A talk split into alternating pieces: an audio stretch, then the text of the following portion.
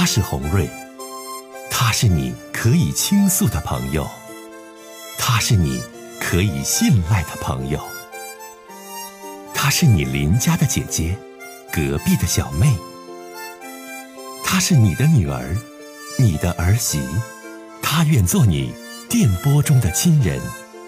心有千千结，洪瑞与你相约。各位好，我是洪瑞，感谢您通过蜻蜓 FM 来收听《心有千千结》。收听节目的听友也可以通过手机微信公众平台和红瑞进行互动。我们《心有千千结》栏目的手机微信公众号是大小写英文都可以，FM 八八八 X。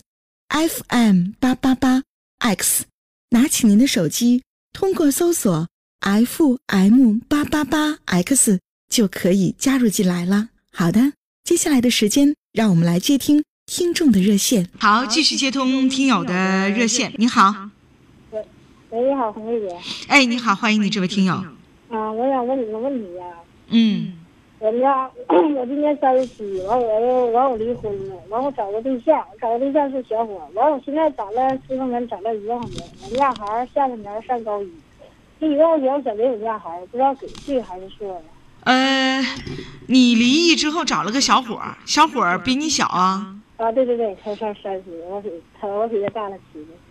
你比这你现在的爱人大了七岁是吗？对对对，啊，你家这个孩子今年上高中，嗯，对对对，下半年就上高中。下半年上高中，你给攒了一万块钱是不？对对对，我自己攒了一万块钱私房钱，不是说特意给你家孩子攒的。完，我就寻思上上高一，我就想给他。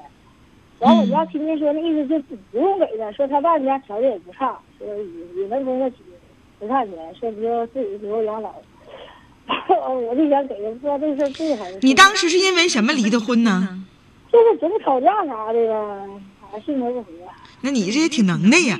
离婚之后三十七了，有个那大孩子，完还能找个小伙儿。啊，嘿呀，哎呦我天哪！那你现在那个，你跟这小伙儿，你俩有孩子没呀？啊，没有没有没有，我俩不准备要孩子了。啊，不准备要孩子了。那你所纠结的是什么呀？我我说我们家不是，我就想给别人，我问我们家亲戚，我们家亲戚说我们家孩子最小，说你这一万块钱给他的话，现在给他就，他就不告诉他爸的话，他就能挥霍掉，说没有用，说等他完娶媳妇买车买房。对你亲戚说这个有道理，因为孩子上高中这么小，你这一万块钱是你辛辛苦苦这个攒来的，然后给孩子了，孩子要是挥霍掉，或者是买一些不有没有必要的东西，倒给孩子。增添了很多不好的习惯，所以我还真就建议你这一万块钱你先存着，别拿出来。有一天孩子要上大学了，找工作了，找对象了，你再拿出来，那你这不更顶用吗？你现在他上高中，他还没完全的成年和成熟，这个钱他自己支配的话，我还真就是怕这个孩子花不好，把钱要挥霍了的话，你是。你说这也对，但是我想打断一下子，毕竟我跟这个小伙，如果我要存入银行的话，他知道的话，就是明儿要是也该过不长了，就是 就是得。你说的是什么什么话呢？我没太听听清楚。我说，比如说，我是现在我也想，我就是想存我自己卡里，但是我要存的话，被我老公发现的话，那不就感觉要要我离婚走过不下去那天的话，我就共同财产了嘛，因为我毕竟我跟他登记了。你要你你要存的私房钱，你怕你老公看到是不？对对对对对。那你就你就偷摸存好呗，你存好怎么就能发现？或者是放你娘家，放放你亲属家，把这一万块钱藏好呗。那我还得继续攒呢，因为我这一年能攒一年攒下那不是劲儿，是不是？你不费劲儿，那你就继续呗，你继续把钱放到你亲属家或者你妈那儿呗。放我妈家，我妈不行，我老弟会挥霍钱，我妈那不行。啊，放你妈那儿不行，那你就自己想办法吧，女士。那你自己偷攒点私房钱，对于一个女同志来讲很难吗？那怎么就能发现呢？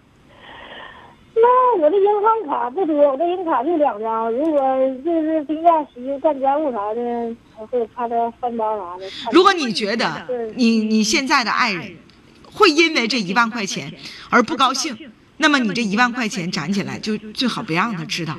但如果他是一个心胸宽阔的人，那么你这一万块钱，其实你就告诉他攒给孩子的，你俩厚到一起，这也没毛病。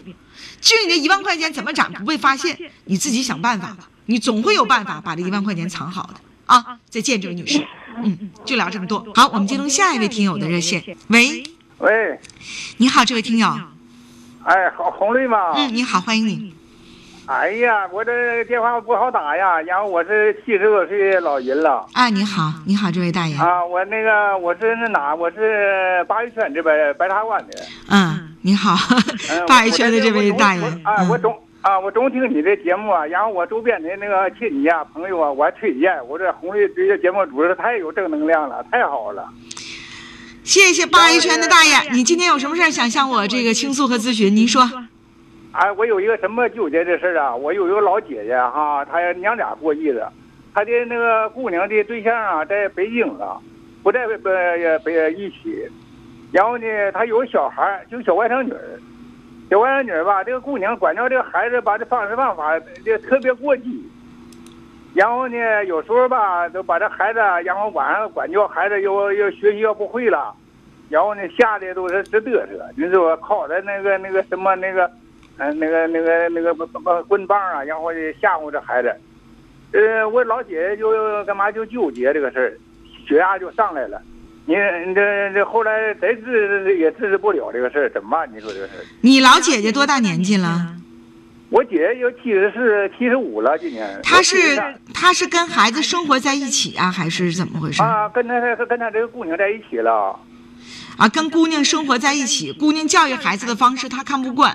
然后给老太太一整气的就直嘚瑟，血压高。哎，直 直嘚瑟，嘚瑟，然后就吓得，呃，那个那那这心脏就就就就干嘛血血压。哎呦我的天！那你告诉你姐吧，这位老人家，这位大爷，离他姑娘远点吧，他爱咋管孩子咋管孩子吧。他离那个远不远不了了，他现在吧，这就老伴也去世了，就是唯独唯独就是身边就这个姑娘。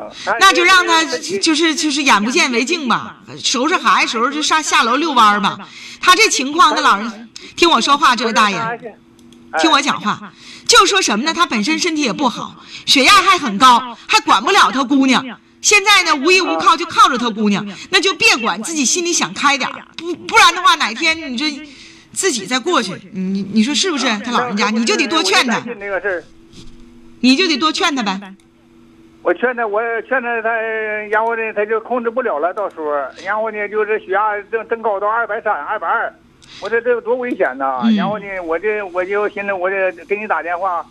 看看你有什么方式方法，这个然后开导开导我，我再转交再告。我告诉你的方法，大爷就是你告诉你老姐姐，这把年纪了，自己多想开点儿。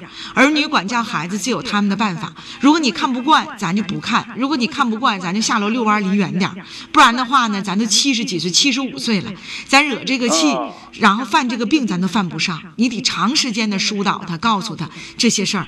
你这唯有的办法，没有别的办法。他这个情况很特殊，他还不能离开这儿，然后还得就是自己一个人，还得跟姑娘过，姑娘还不是太懂事儿，那你就得多劝劝你老姐姐呗，啊！谢谢你这位大爷，谢谢你对我节目的支持和喜欢，就聊这么多，再见。